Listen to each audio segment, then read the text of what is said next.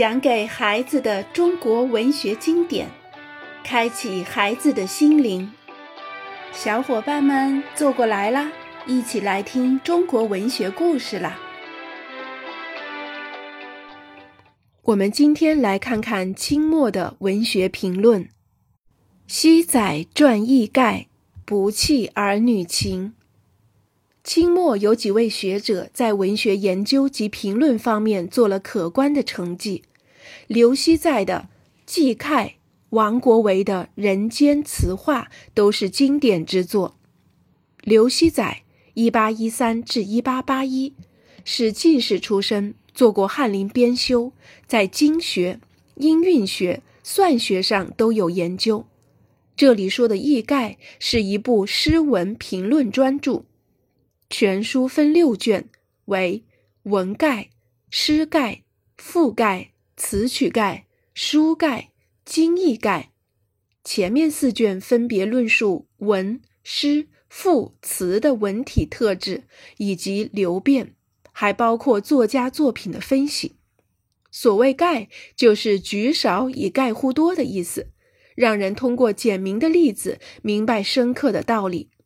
例如谈到齐梁、唐末及五代的诗词小赋等，作者评价说：“齐梁小赋、唐末小诗、五代小词，虽小却好，虽好却小，盖所谓儿女情多，风云气少也。”文学作品因时代不同，作者各异，情趣有别，因而风格也不尽相同。笔带风云的大作固然可喜，儿女情多的小品也自有妙处。如此看法，高屋建瓴，让人不能不点头称是，有所领悟。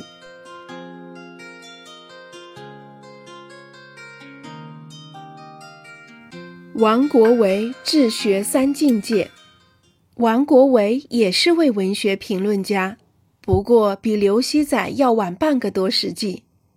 王国维（一八七七至一九二七），字敬安，号观堂，是浙江海宁人。他本是报馆的校对员，没读过大学。不过，他对学术研究情有独钟，刻苦自修外语，钻研西方康德、叔本华、尼采等人的哲学著作，觉得其乐无穷。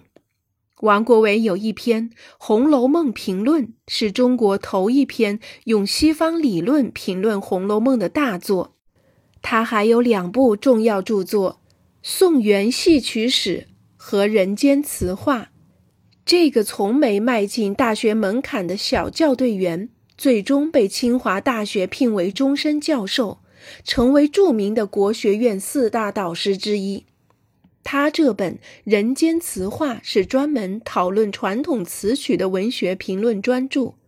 他采用了传统的诗画形式，对古今词曲做了点评，却是拿西方的美学理论做工具，一段段别有风味。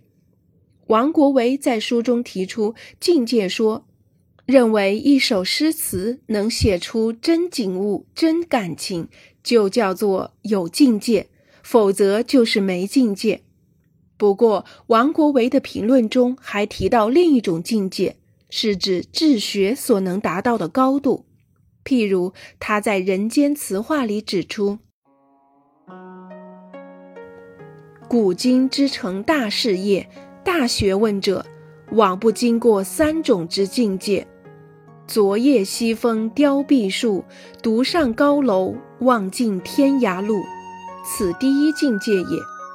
衣带渐宽终不悔，为伊消得人憔悴。此第二境界也。